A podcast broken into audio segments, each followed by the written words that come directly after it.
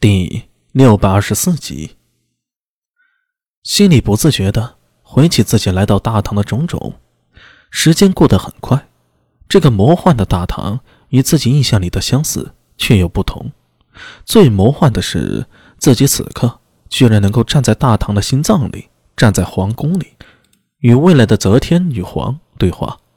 这是之前做梦都不敢想象的。对了，阿米。这次你立了功，想要什么赏赐啊？我可以帮你跟陛下讨要的。哈，能帮姐姐做事儿，还有什么赏赐啊？苏大为抬头笑道：“他心里门清着呢，这种事儿人家给的叫赏，自己如果主动讨的，那味道就变了。何况现在自己确实也不知道有什么好。你这小滑头。”武则天一眼看破他的心事，摇头失笑道：“ 行了，不说了。做姐姐的也不能亏待你。回头啊，我会跟陛下提这事儿的。呃，不用啊，真的不用。替姐姐和陛下做事儿，是弟弟和做人臣的本分嘛。”苏大为口号喊得很高啊，用后世的话来说，那叫有政治觉悟。熟悉他的武媚娘只是无语的摇头。对了，姐，说起来，你记不记得和我还有一个约定呢？苏大伟感觉头有些昏沉，实在是太累了。他深吸了口气，振作起精神，向武媚娘频频暗示：“赌约。”武媚娘先是愣了一下，接着恍然道：“你是说生男生女？”“啊，对呀，媚娘姐。”上次你可是亲口答应了，可不能不算话呀！这个是咱们姐弟间的约定，我就不和你客气了。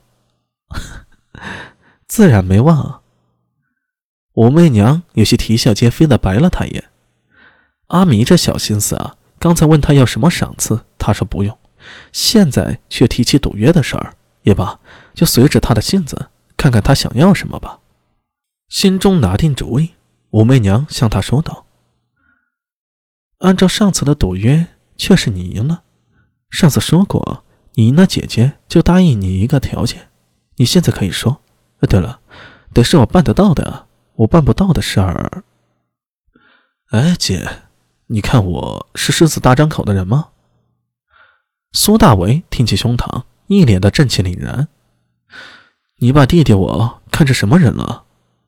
武媚娘端详着他的脸片刻，认真的点了点头。别说，你还真像。那能不能不要拆穿，给我留点面子啊？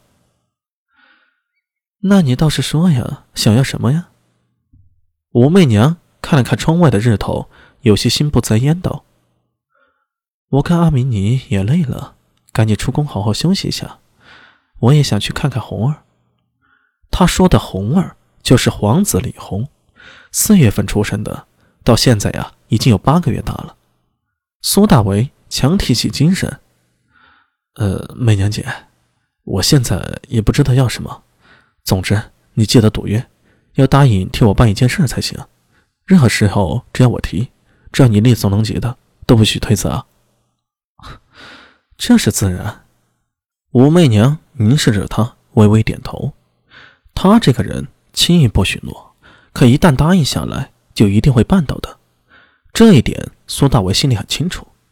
见武媚娘答应了，苏大为暗自松了口气。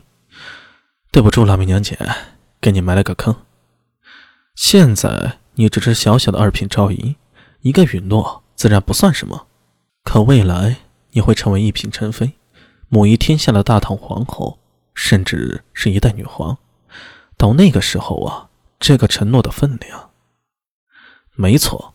苏大为替自己投资了一个稳赚不赔的超级牛股，只要跟着武媚娘，随着她的地位水涨船高，将来兑现承诺的时候，苏大为将会得到的很多很多。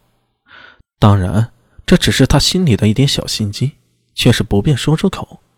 就连武媚娘也绝对想不到，自己这个弟弟啊，居然会想到未来那么远。阿弥，我让王福来送你出宫吧。我也要去看看红儿了。武媚娘想了想，说道：“嗯，等以后有机会，我带你去看看红儿，也让她认认你。”呃，媚娘姐，这你说了算啊，你说了算。苏大为刚想开口客气一下，念头一转，忙改口了。这古代能给人家看自家孩子，那就不是一般的关系了，那叫通家之好。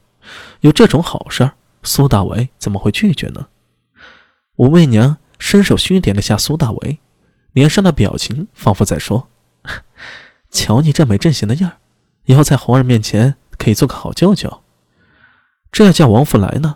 苏大为咬了咬牙。突然开口道：“呃，等等，媚娘姐，我有一个私人问题想问问你，不知你我之间有什么不可以问的呢？”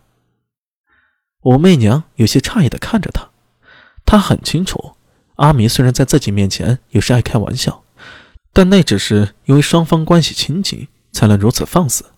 但真的过分的话，阿弥也不会说，他是很有分寸的。见苏大为的表情十分郑重，五妹心下好奇，